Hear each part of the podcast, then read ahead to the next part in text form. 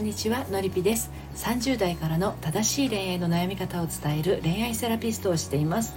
愛に悩む女性の心の進路相談をしたり仲間と一緒に人生の夢と愛を叶えていくのりぴの隠れ家オンラインサロンを運営しています。サロンにご興味のある方は概要欄の方から遊びにいらしてください。今日はですね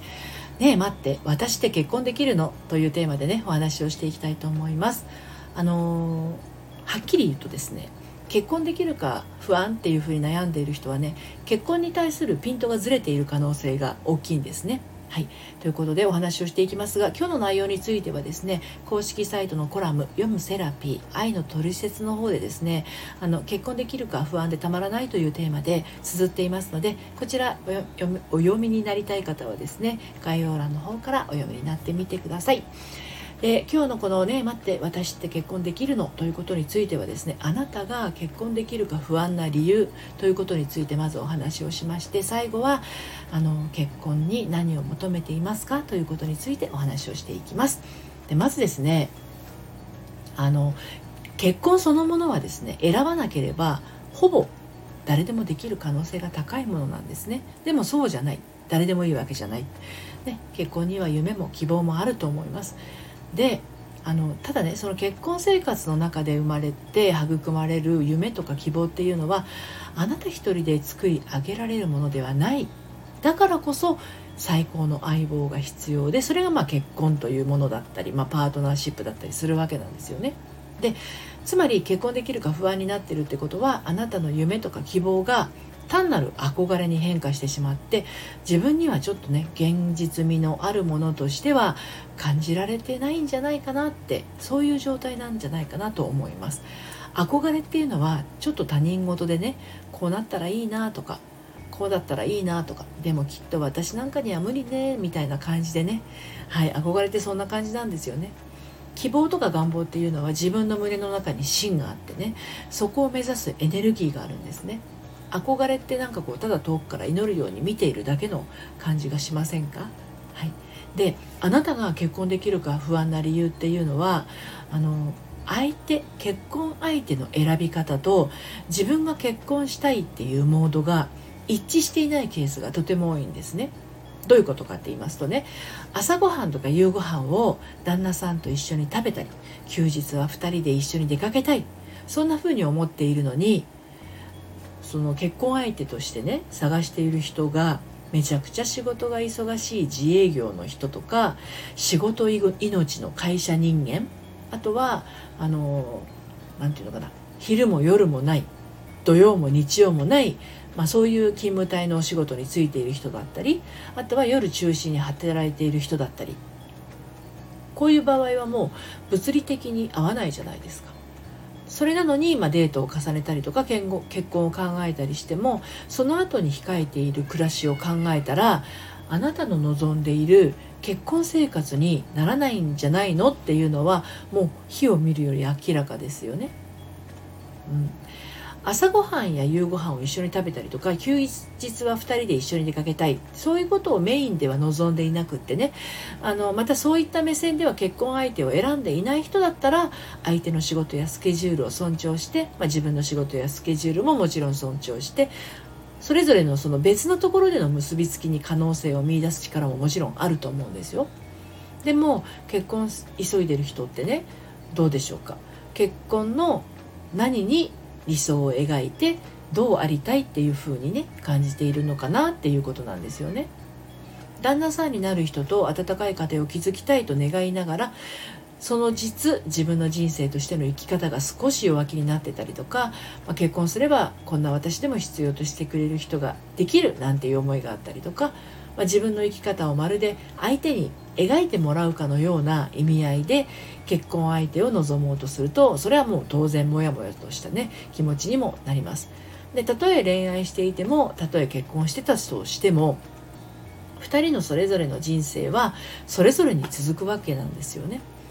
どちらかが相手に犠牲を払ったりとかどちらかが一方に寄りかかって生きていくものでもないんです。お互いに補い合いながら育てていく一つの愛の形が結婚というだけなんですよね。うん、ででもね、まあ、そんなことは多分あなたは心のどこかでは分かっているはずなんですよね本当はね。でも自分のね実際に結婚相手となると悩んでしまう。どんな人が合うのかなどんな人とならやっていけるのかな結婚してから不幸にならないかなこの人で間違いないのかな周りも祝福してくれるような人かな親も認めてくれるだろうかそれ以外にもどうでもいいことを悩んじゃうんですよね。うん、今こういろいろ言いましたけどこれ本当にどうでもいいことなんですよ。言っちゃうとね。大事なのはあなたがどうありたいかどう生きていたいかあなたがどうありたいかあなたがどう生きていきたいかこれが大事なんですね。そしてそんなあなたの人生の生き様の隣にこの人にいてほしいかどうかっていうとこなんですね。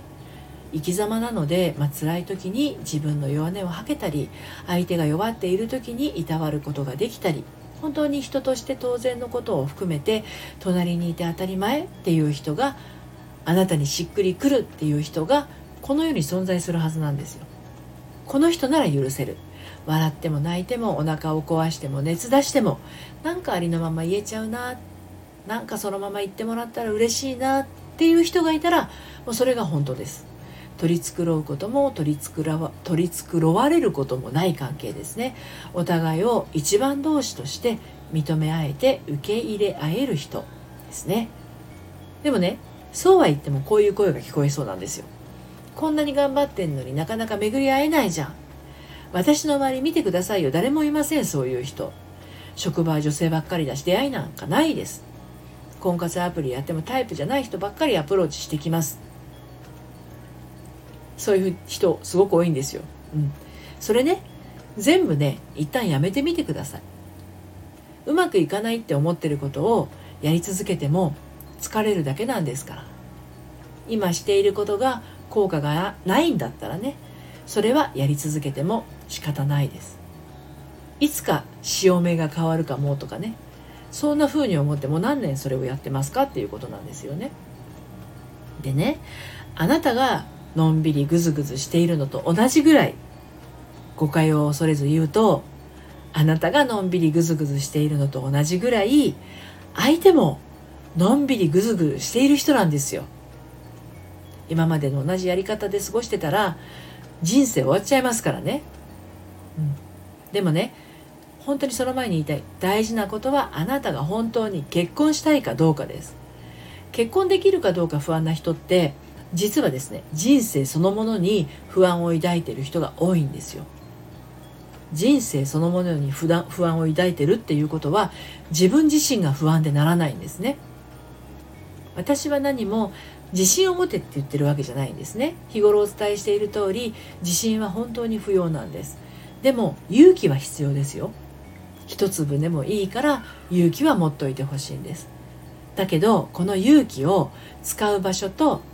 あのそこで使う場所間違っちゃうとね全然効果的じゃないんです。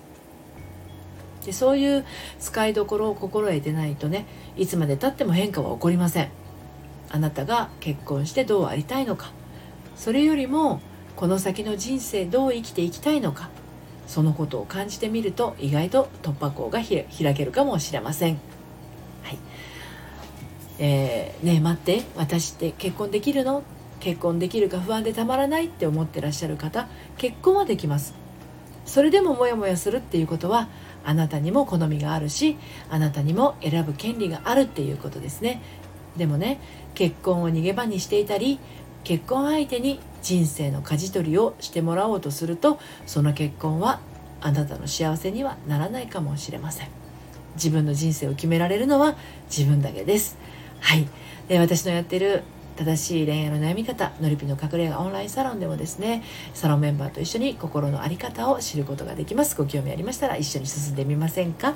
はい。ということで、今日も最後までお聴きいただいてありがとうございました。それではまた、さようなら。